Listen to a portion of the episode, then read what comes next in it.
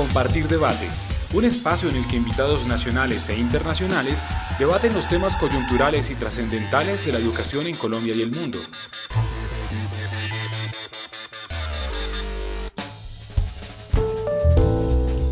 Bueno, muy buenas. Reciban todos y todas un cordial saludo. Mi nombre es Rafael Orduz, yo soy el gerente de la Fundación eh, Compartir. Les doy la bienvenida a este espacio que hemos llamado Compartir Debates. Un detalle técnico, recuerden que pueden escuchar este audio desde nuestra página que es compartirpalabramaestra.org, nuestras redes sociales en Facebook y también nos encuentran como Palabra Maestra y en Twitter Palabra Maestra. Hoy vamos a hablar de un tema que parece que es trillado, pero no lo es en la práctica, que es el tema de la educación para la paz. Pues este es un país que tuvo un conflicto, ha tenido de, llamémoslo de baja intensidad, pero según el Centro de Memoria Histórica, 220 mil muertos, entre 6 y 8 millones de desplazados, decenas de miles de desaparecidos, pero más allá que eso, una cultura muy compleja, una cultura confrontacional que hemos vivido durante todo este periodo y particularmente en los últimos años. De manera que es fundamental este tema de educación para la paz, qué significado tiene, qué importancia para nuestra sociedad, qué estamos haciendo, cuáles son los retos y las personas que están acá, que ya presentaré, nos van a ilustrar al respecto. El premio Compartir, que es un premio que la Fundación desarrolla hace 20 años, en su versión 20 del año entrante, que actualmente está en trámite, en proceso, abrió una nueva categoría y esa nueva categoría es el Premio Educación para la Paz eh, con su aliado estratégico Fundación SM y la Universidad de Deusto en España. Se postularon, quiero contarles, para esta versión 93 propuestas provenientes de maestros, de rectores y de colectivos de docentes en todo el país. Y el premio se entregará el año entrante, en mayo del 2019. Busca reconocer, promover, visibilizar proyectos educativos de docentes o colectivos de docentes o rectores y esto es bien clave, que promuevan actitudes, creencias y prácticas de cultura de paz que generen ambientes de aula y escuela propicios para el buen desarrollo de las capacidades de cada estudiante en favor de la convivencia pacífica y la transformación de contextos que pueden ser pueden haber sido afectados por la cultura de la violencia. Bueno, ¿quiénes nos acompañan hoy? En primer lugar, José Fernando Mejía, eh, director del programa Aulas en Paz, es un psicólogo de la Universidad de los Andes, tiene una maestría en política educativa internacional de la Universidad de Harvard. Ha sido consultor nacional e internacional para entidades como el BID, el Banco Mundial, la OEA y el ICFES.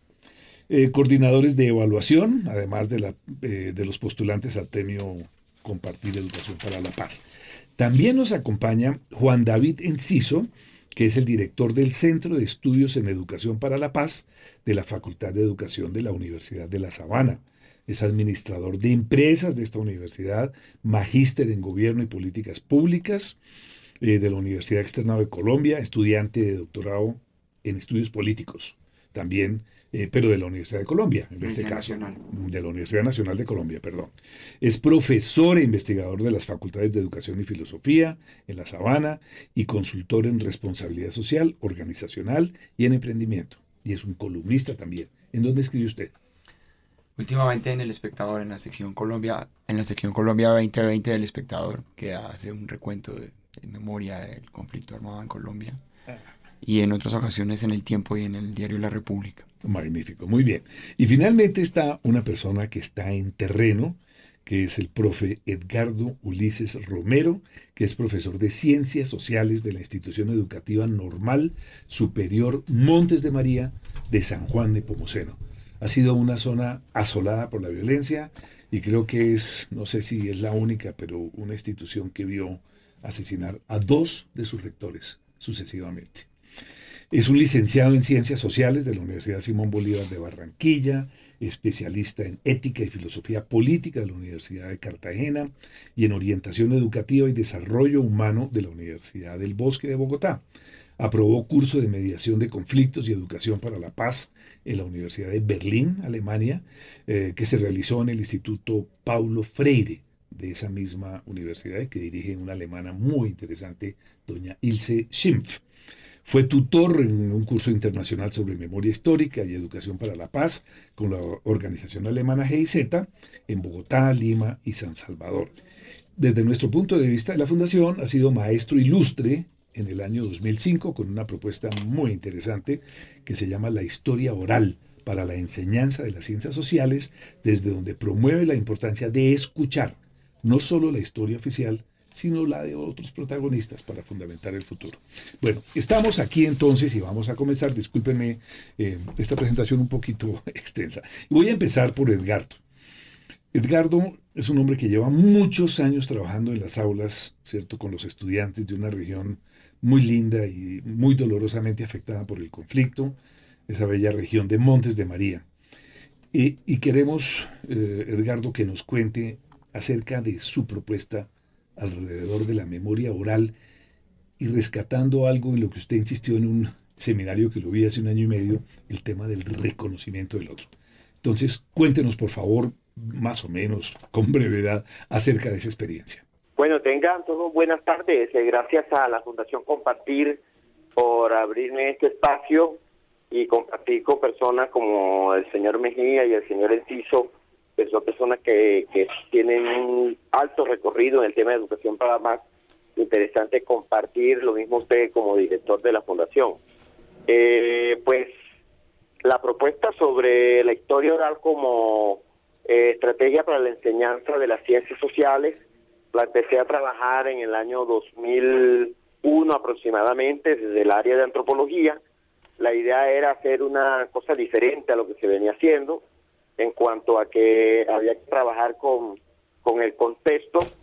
Entonces, lo primero que planteé con los estudiantes fue sensibilizarlos sobre la importancia del contexto de lo que hay en la región y por eso llevé historiadores al aula, trabajé algunas técnicas que aprendí en Alemania sobre educación para la paz y memoria histórica. Este, hice salidas de campo a la ciudad de Cartagena con un enfoque eh, lo que tiene que ver con la esclavitud. Eso fue es un primer momento del proyecto, sensibilizarlos sobre la importancia del contexto de la memoria. Un segundo momento tiene que ver, o un segundo paso del proyecto tiene que ver con que los estudiantes planteen una pregunta de investigación sobre el contexto. Y entonces ellos allí deciden buscar colaboradores que puedan darle información sobre el tema y hacen un acercamiento a estos colaboradores que en su gran mayoría son ancianos, personas del contexto, algunos que han sido afectados por el conflicto.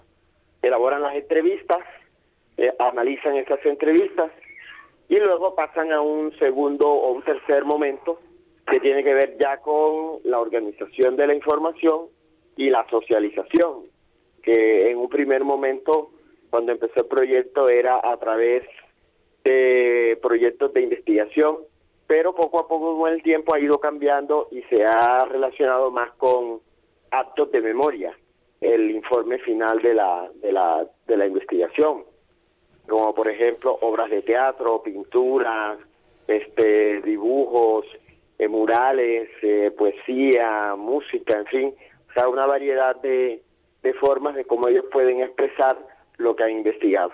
Básicamente, en eso consiste la propuesta sobre la historia oral.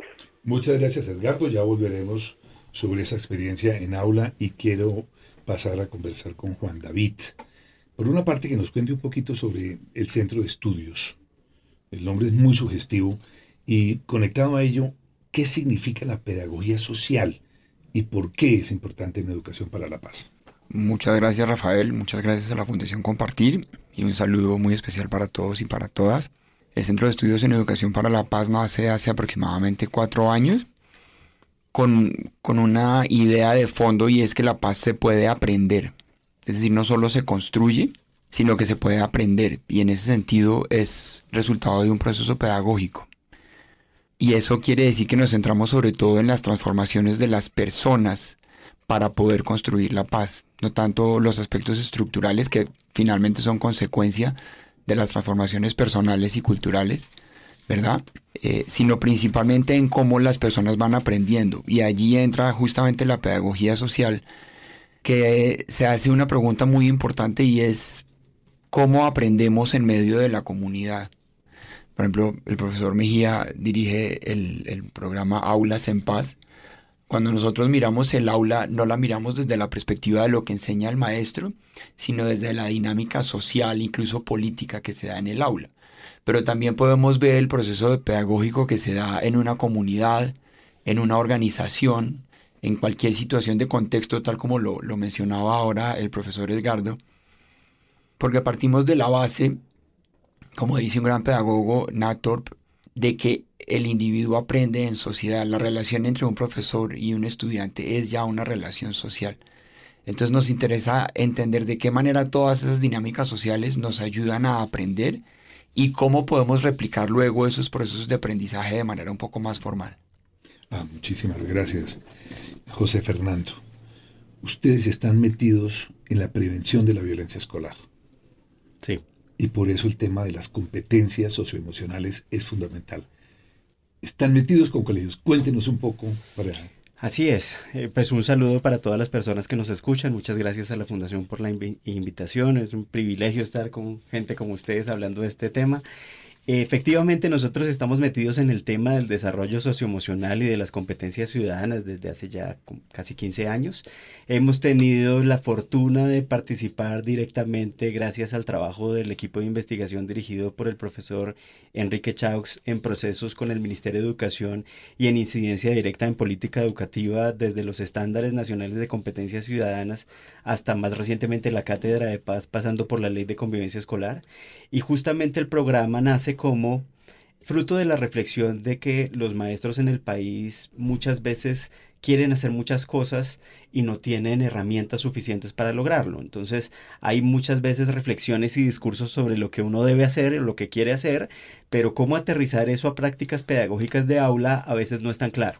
Entonces Aulas lo que hace es sobre todo acompañar a maestros del país en una estructura multicomponente donde tenemos unas acciones que llegan al aula, hay un currículo que les sirve a los docentes como herramienta para lograr desarrollar en sus estudiantes habilidades socioemocionales que en Colombia hacen parte de las competencias ciudadanas alrededor de el manejo pacífico de conflictos y la prevención del bullying, que es un abuso de poder. Y además tenemos un trabajo con familia y una estructura de una intervención basada en prevención primaria y secundaria, donde hay actividades para todos, pero también unas específicas para la gente en más riesgo, que en nuestro caso son los niños y niñas con más problemas de agresión y esos reciben una atención adicional a lo que ocurre en el aula.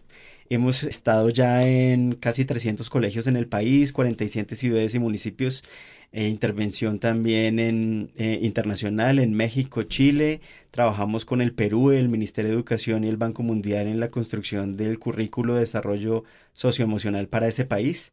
Y pues lo que queremos es obviamente trabajar eh, con más personas y compartir lo que hemos aprendido, que en últimas tiene que ver con lo que decía Juan David de comenzar a transformar a, las personas. lo que hacemos nosotros con los docentes tiene que ver no solamente con darles más herramientas, sino también con desarrollar sus propias habilidades y sus propias competencias, como por ejemplo la regulación emocional.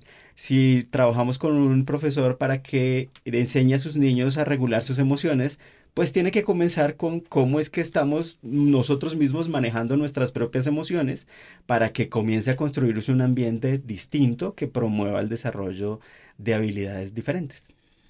Voy a decir algo que suena obvio y es que la paz va mucho más allá del conflicto literalmente entendido. Así es. Aunque a algunos les parezca muy claro, probablemente a otros no, ¿qué tipo de habilidades socioemocionales hay? Cuéntenos. bueno, hay muchas y de hecho el, el diálogo internacional no se ha puesto mucho de acuerdo en cuáles son, pero nosotros tenemos ocho. Ocho además que surgen de la investigación porque parte importante que fundamenta Aulas en Paz es que nos dimos cuenta por la las investigaciones que ha hecho Enrique y el, el CEDE en los Andes de que hay una relación entre la violencia y la agresión de contexto con la agresión de los niños en los colegios. Entonces, los niños que vienen de contextos más violentos y agresivos, pues son niños que reproducen este tipo de comportamientos. Pero lo interesante es que la relación no es directa, sino que está mediada por el desarrollo de ciertas habilidades. Entonces, lo que parece que pasa es que los contextos violentos previenen el desarrollo, por ejemplo, de la empatía, que es la capacidad de conectarse con los otros, y eso a su vez tiende a reproducir conductas violentas, lo que abre una ventana de oportunidad porque si desarrollamos ciertas habilidades, que son las que te voy a contar ahora cuáles son, podemos lograr romper ese ciclo de violencia y hacer que los niños, a pesar de que vengan de contextos difíciles, agresivos y violentos, no reproduzcan este tipo de relación con sus compañeros. ¿Cuáles son? Hay unas emocionales, el manejo de emociones, la regulación de emociones, la identificación de emociones, la empatía, saber qué estoy sintiendo, lograr hacerme cargo de eso, bajar mi rabia, mi miedo y lo que estoy sintiendo, conectarme con el sufrimiento de los otros y ayudarlos o frenar mis comportamientos con base en lo que van a sentir. Ponerme en los zapatos del otro desde lo cognitivo, que se llama, la llamamos toma de perspectiva por tener la capacidad de generar opciones creativamente frente a los problemas o los conflictos, tener la habilidad de considerar las consecuencias que esas opciones tienen en mi vida, en la del otro y en la de los dos, comunicarme eh, efectivamente, lo tiene que ver con hacer que el otro me entienda, que es asertividad, pero también con tener una actitud de escucha y usar técnicas de escucha activa frente a lo que el otro tiene. Pensamiento crítico para cuestionar aquellas creencias que justifican la agresión. En últimas, lo que me ayuda a mí a relacionarme diferente con los otros. No son las únicas, hay otras importantes son las que nosotros hemos escogido porque son las que nos muestra la investigación que pueden romper el ciclo de la violencia. Muchas gracias. Juan David, esto que estamos hablando pareciera ir en contravía de esa cultura de polarización política que estamos viviendo. Cuando uno va a las redes sociales y mira la confrontación entre distintos grupos, no voy a aludir a ninguna en particular, pero la forma en que se tratan, la agresividad, pareciera que los líderes nuestros no contribuyen mucho pues, a la construcción de una, de una cultura de paz. ¿Cómo hacemos para no tener esa, llamémosla esquizofrenia, entre lo que está pasando en el ambiente político y lo que están haciendo ustedes en estos centros? Juan. Es una pregunta muy interesante porque estamos entendiendo las redes sociales como una comunidad, por lo menos como, una, como un ámbito social, ¿verdad? Eh, pienso que el, el, el problema de las redes sociales es que como decía José Fernando, en las redes sociales decimos muchas cosas, pero no necesariamente nos escuchamos. ¿no? En las redes sociales escribimos no para argumentar muchas veces, sino para defender un punto de vista. Entonces estoy de acuerdo con que, con que las redes propician mucho la polarización, pero creo que también encontramos en muchas ocasiones posturas que son muy conciliadoras. ¿no? Posturas de personas que dicen, hombre, la paz nos conviene a todos, cualquiera que sea el gobierno, finalmente es el destino que va a tomar el, el país en su conjunto. Entonces es interesante estudiar, tal como usted lo plantea, cuáles son las dinámicas de las redes. Porque claro, una cosa es cómo, cómo aprendo yo a hablar con el otro que tengo en el salón, que lo veo, que puedo ver sus gestos. Y otra cosa es cómo interactúo con la, persona a la que no veo en realidad, sino que veo solo su intervención y muchas veces la leo desde mi propia prevención. Entonces pienso que habría que dar un primer paso que es entender las dinámicas sociales de las redes, las posturas de las personas, yo diría incluso las tensiones interiores, de las tensiones internas de las personas al momento de participar en las redes, ¿no? Porque hay hay una postura que es clásica, prácticamente viene desde Aristóteles, que dice que yo puedo pensar la paz en términos de que los dos estamos de acuerdo, pero es importante pensar la paz en términos de si yo estoy en conflicto conmigo mismo o si estoy en armonía conmigo mismo. Entonces, qué bueno que pudiéramos entender desde qué postura estoy yo haciendo una intervención en redes para ver en qué medida eso contribuye a la construcción de paz o más bien a nuevas polarizaciones. Muchísimas gracias. Sí, interesante, qué retos, ¿no? Yo vuelvo a Edgardo porque es que el tema de Edgardo se relaciona con una zona que sí vivió literalmente el cuento. Y más allá de los acuerdos de paz, los profes allí han tenido que lidiar con, llamémoslo, confrontación cultural en las aulas. A mí me llama mucho la atención algo que el país creo que no comprende muy bien, Edgardo, y es el tema del reconocimiento, el rescate de la memoria o la memoria para el reconocimiento del otro. Eso todo está relacionado también con esta disputa que hubo o que hay acerca del nombramiento de quien dirige el Centro de Memoria Histórica. ¿Por qué no nos dice por qué es importante la memoria en el reconocimiento del otro? ¿Qué papel juega eso en la educación para la paz? La historia oral, pero el proyecto también tiene el componente de memoria y más con la llegada del Centro de, Nacional de Memoria Histórica acá en la escuela, y allí hemos descubierto o hemos eh, palpado la necesidad de que la memoria es aliada para la paz, en el sentido de que en la medida en que hacemos memoria, hay un reconocimiento del otro, del, de la historia de ese otro, ¿verdad? De ese ponerse en el lugar del otro del que hablaba el profesor Enciso y, y de la empatía.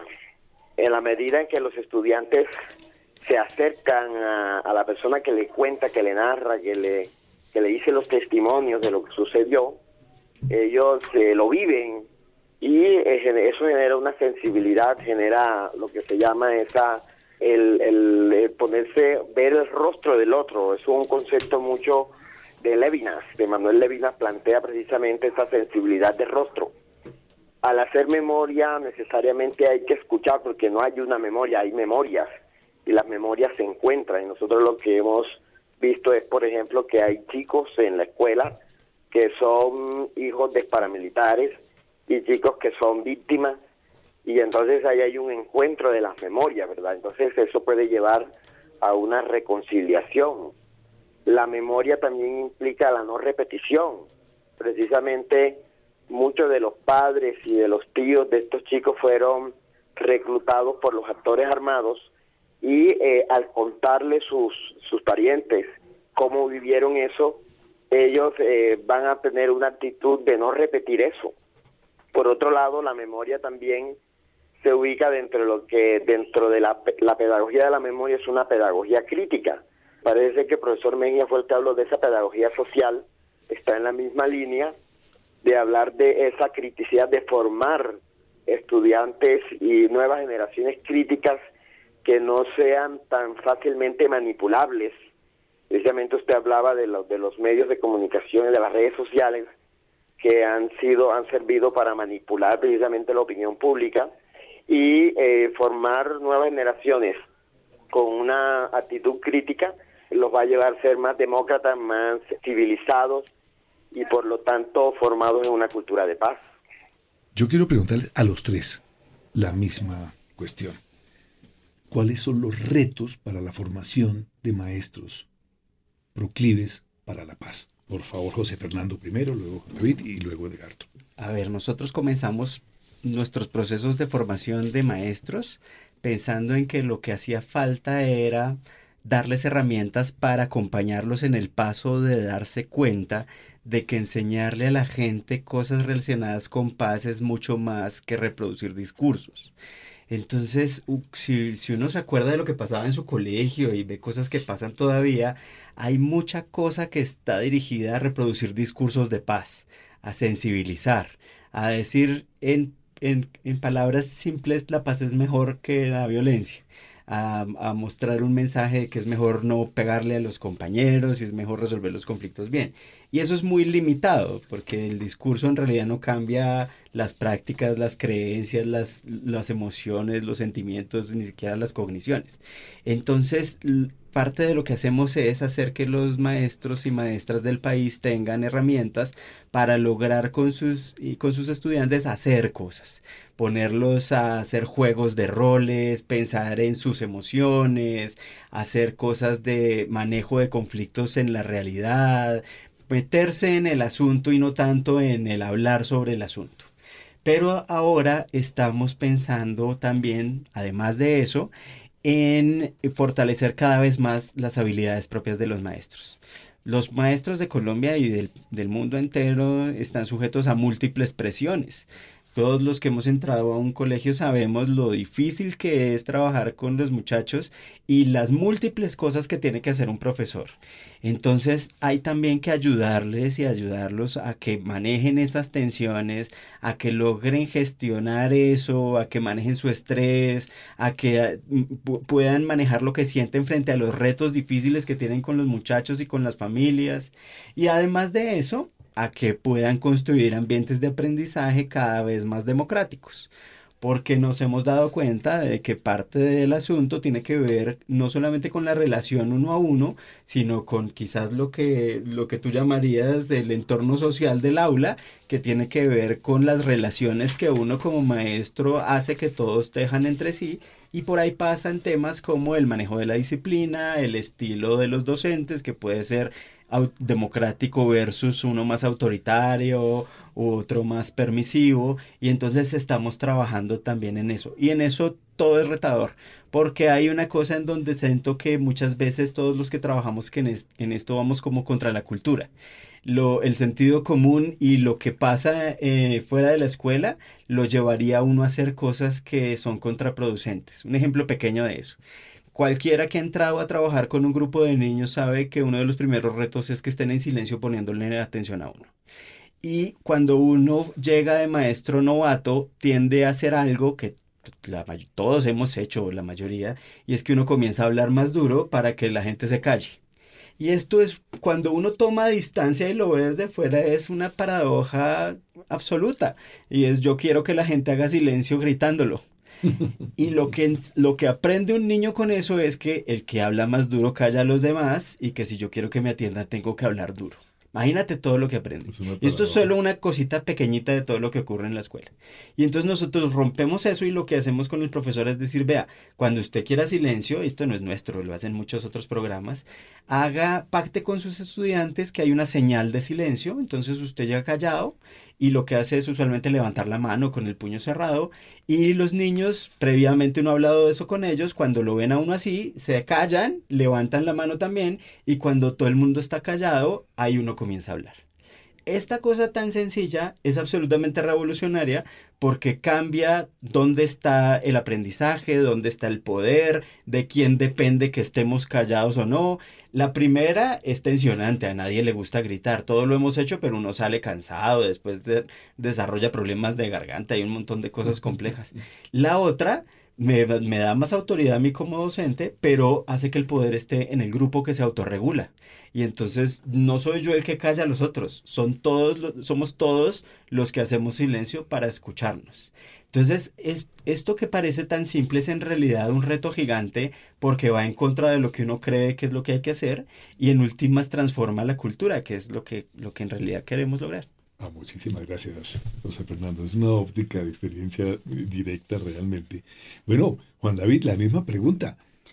Pues primero que todo tengo que decir que si hubiéramos tenido este encuentro hace ocho días, yo no tendría la disfonía que tengo en este momento. Porque cuando está terminando el semestre ya uno tiende a hacer silencio. Espero que no gritar, ¿no? No, pues no hay nada que hacer, pero yo, yo espero hoy haber salido con la lección aprendida. Ese es un tema que estamos empezando a trabajar en el centro de estudios y lo estamos enfocando específicamente en el tema político. Porque estamos pensando, el maestro es un líder en el aula, claro, pero qué bueno pensarlo, es un gobernante. El maestro, en la línea de lo que decía José Fernando, tiene la posibilidad de crear un determinado ambiente social y político en el aula y tiene la posibilidad de llevar a los estudiantes a que sean ciudadanos dentro del aula. Pero claro, el, para nosotros el profesor Edgardo es un gran ejemplo y todos quisiéramos tener un profesor como el profesor Edgardo, ¿cierto? Pero los maestros, que son los que están en los rincones más apartados del país y que son la representación del Estado, la única representación del Estado en esos rincones, pueden ser el maestro de biología o de matemáticas o de lengua, ¿cierto? Y aprendieron muy bien su oficio en esas áreas o en esas disciplinas pero igual tienen que asumir el rol de liderazgo que tiene unas dinámicas políticas. Entonces estamos empezando a hacernos esas preguntas. ¿Qué formación política tienen los maestros nuestros? ¿Qué tanto entienden de estas dinámicas en términos políticos y sociales? ¿Qué tanto entienden del concepto de democracia en un aula y cómo ellos pueden empezar a asumir roles? Y claro, ¿cómo lo aterriza uno a lo que dice José Fernando?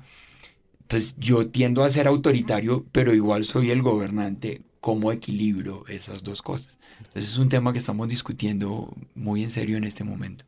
Gracias. Edgardo, eh, pues la pregunta es, repito, los retos para la formación de los maestros enfocados hacia una cultura de paz, recordando que usted es una persona que entre otras experiencias estuvo en el Instituto Paulo Freire en Berlín, y solamente hago un paréntesis acá, la señora Ilse Schimpf, que debe tener unos 70 años, decía en un seminario lo siguiente, después de la Segunda Guerra Mundial los alemanes pusimos un tapón en la memoria colectiva para nunca hablar en casa de lo que pasó en la guerra, hasta los años 80. Y ahí fue donde introdujo Edgardo. Edgardo, tiene la palabra. Los retos son bastante duros en el sentido de que, mire, eh, usted empezó planteando lo de la situación de nuestros dos rectores desaparecidos. Ellos precisamente eran unos líderes. El profesor, Atilio era líder sindical y la profesora Pura después cuando cogió la rectoría entonces una líder pedagógica. Y entonces allí está el tema de los liderazgos. Hay un reto y es asumir liderazgos.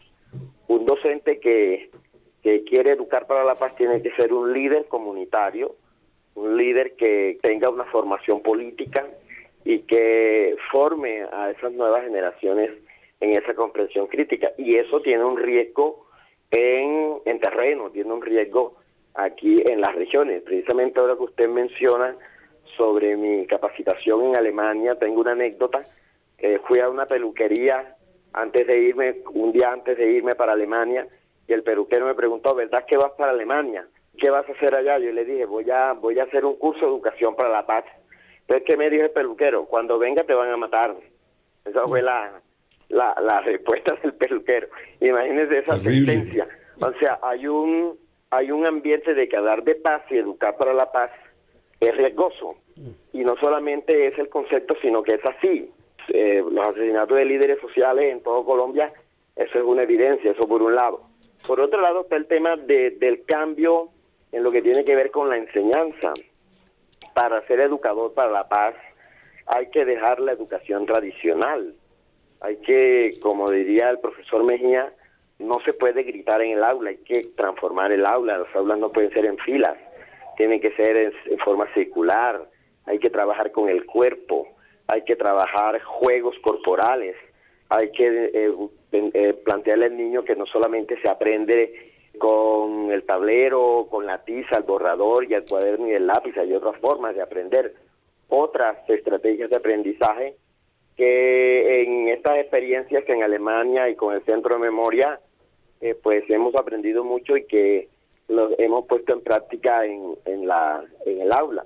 Y un tercer componente es lo que tiene que ver con la dificultad de que los chicos desarrollen la comprensión crítica, empezando por la poca lectura crítica que hay, ¿verdad? Que pues es un trabajo que hay que hacer a nivel institucional, convertir, por ejemplo, el tema de la memoria en una propuesta institucional y educación para la paz, que la escuela viva eso, o sea, que no sea el tema de una cátedra, que no, no estamos de acuerdo con la cátedra a pesar de que nosotros la hemos implementado, sino que eso tiene que ser un proyecto institucional de educar para la paz en todos los ambientes, en todos los espacios, que tenga en cuenta el componente del medio ambiente, derechos humanos, género, educación sexual, todos esos componentes se tienen que integrar y que la escuela lleve como ese derrotero en todo, en todo lo que hace la escuela, tiene que evidenciar todos unos procesos de paz y que no sea solo un tema de los profesores de sociales, sino de todos los docentes de la institución, el rector, los coordinadores, el portero, todos tengan esa, ese ambiente de educar para la paz. Y ese, ese es un, un reto bastante duro en una institución. Creo que a los tres invitados los une algo, y es que entre muchas cosas, es que este es un esfuerzo de muy largo plazo, que convoca a la sociedad en su conjunto. Eh, se necesitarán muchos años. Yo quiero preguntarles, y estamos ya cerca eh, de la finalización de nuestro programa, ¿ustedes son optimistas en esta sociedad un poco polarizada? ¿Ustedes honradamente mirándose adentro dicen, yo sigo pedaleando y creo, creo realmente que podremos lograrlo? José Fernando, Juan David, Edgardo. Sí, dentro de una eh, situación que a veces es frustrante y a veces caemos en el pesimismo, pero es que también tenemos que darnos cuenta de que hemos logrado muchas cosas. Colombia, por ejemplo, es líder en la región en la formación ciudadana. Tenemos estándares de competencias ciudadanas desde hace 15 años, eso no lo tienen otros países. Hemos inspirado eh, experiencias de otras regiones. Hemos cambiado en realidad la Ley General de Educación, los manuales de convivencia, los PACE, con todas las dificultades que tienen, pero han significado transformaciones importantes. Solo hay que ver temas como la homofobia. Cuando yo estaba en el colegio, ser homofóbico era lo natural, lo normal. En relativamente muy poco tiempo hemos dado pasos gigantes. Claro, falta todavía. Y a veces sentimos que retrocedemos en ese y en otros temas, pero hemos avanzado y creo que pues si no si no creyera que es posible no no habría dedicado mi vida a esto. Entonces sí creo que sí se puede lograr y creo que además los cambios a veces son más cercanos y más pequeños y también más trascendentales de los que de lo que uno cree. Entonces es muy alentador escucharlo José Fernando. Juan David. Sí, yo retomo lo que dice José Fernando. Es posible, creemos que es posible porque hemos visto que se ha hecho que se ha hecho y algo de lo que hemos aprendido cuando nos hemos involucrado con maestros o en otros procesos de construcción de paz es algo muy bonito y es que las personas que antes eran las causantes del conflicto, el líder de la pandilla, el que estuvo como combatiente, termina siendo el líder de la transformación. O sea que es posible no solo, es decir, lo que hay que acabar es la división entre los buenos y los malos. Mm. Hay que pasar a entender que todos podemos ser buenos e incluso que todos podemos llegar a hacer cosas muy malas. Y yo creo que hay que empezar a pensar en la memoria de la paz. Y eso me gustaría saber qué dice el profesor Edgardo. Y lo digo con mucho respeto porque a veces, no, no, esto no lo digo por el profesor Edgardo, pero a veces hacemos demasiada memoria de la guerra. Pero tenemos que empezar a construir memoria de la paz para poder entender que es posible. Ay, debo decir algo a favor de, de Edgardo y es que ellos dicen que están construyendo paz desde hace muchos años. Edgardo, tiene la palabra. ¿Es optimista? Bueno, mire, nosotros con con el Instituto Pablo Freire, con la doctora Iseti Ferken, aprendimos que la paz, un concepto positivo de la paz. Y ese concepto de la paz positivo implica que no es el silencio de los conflictos, que los conflictos van a seguir. Entonces que sigan los conflictos y que sigan las dificultades no nos, no nos pone pesimistas. Al contrario, eh, hoy hemos aprendido que de los conflictos se pueden sacar cosas positivas y que hay que seguir adelante. Por otro lado, eh, también con, con el Centro de Memoria hemos internalizado de que es posible desaprender la guerra para aprender la paz. Y ese es un componente que nos tiene optimistas y que pensamos que en la medida en que seguimos trabajando con este tema de educación para la paz, no solo vamos a transformar las nuevas generaciones, sino que eso también va a redundar en la mejoría de la calidad educativa, porque pensamos que la calidad educativa no solamente es ciencias, matemáticas y lenguaje. La calidad de la educación tiene que ver mucho con la formación de la persona, tiene que ver mucho con esa, esa persona sensible con la realidad circundante. Entonces sí somos optimistas y nosotros hemos evidenciado un cambio en la escuela. La escuela, por ejemplo, que ha venido afectada por el conflicto, ha tenido toda una transformación, mejoría en la calidad de los estudiantes. Nuestros estudiantes son líderes en, la comunidad, son líderes políticos, líderes eh, culturales. Y entonces en estos diez últimos años hemos evidenciado que el apostar a la educación para la paz es algo que pues que no hay como diría Gandhi no hay camino hacia la paz, la paz es el camino. Caramba, se nos finaliza el programa, son tres ópticas diferentes, complementarias, convergentes sobre este tema tan crucial para el presente y el futuro de Colombia. Se quedan muchos temas en el tintero. Me hubiera encantado hablar de, de, bullying, por ejemplo. Me hubiera encantado hablar de diseño de política pública, por qué es política la educación. Me hubiera encantado que Edgardo nos hablara por qué el teatro es importante para reconocerse. ¿Verdad? Son demasiadas las cosas. Yo me siento muy orgulloso de haber estado moderando este panel. Me gustaría mucho exprimirlos a ustedes. Una manera de hacerlo es invitarlos a que escriban para compartir palabra maestra, que es un tanque, no un tanque de pensamiento, una red de pensamiento. Eh, quiero decirles, perdónenme la cuña, el que quiera escribir, bienvenido, pero ustedes en particular, contenidos arroba fundacioncompartir.org. Quiero darle las gracias a Juan David, a Edgardo, a José Fernando por su presencia, por haber eh, llegado a este estudio, agradecerles y felicitarlos por esos enormes cotidianos esfuerzos. Muchísimas gracias. Gracias a ustedes. Muchas gracias. Gracias a ustedes.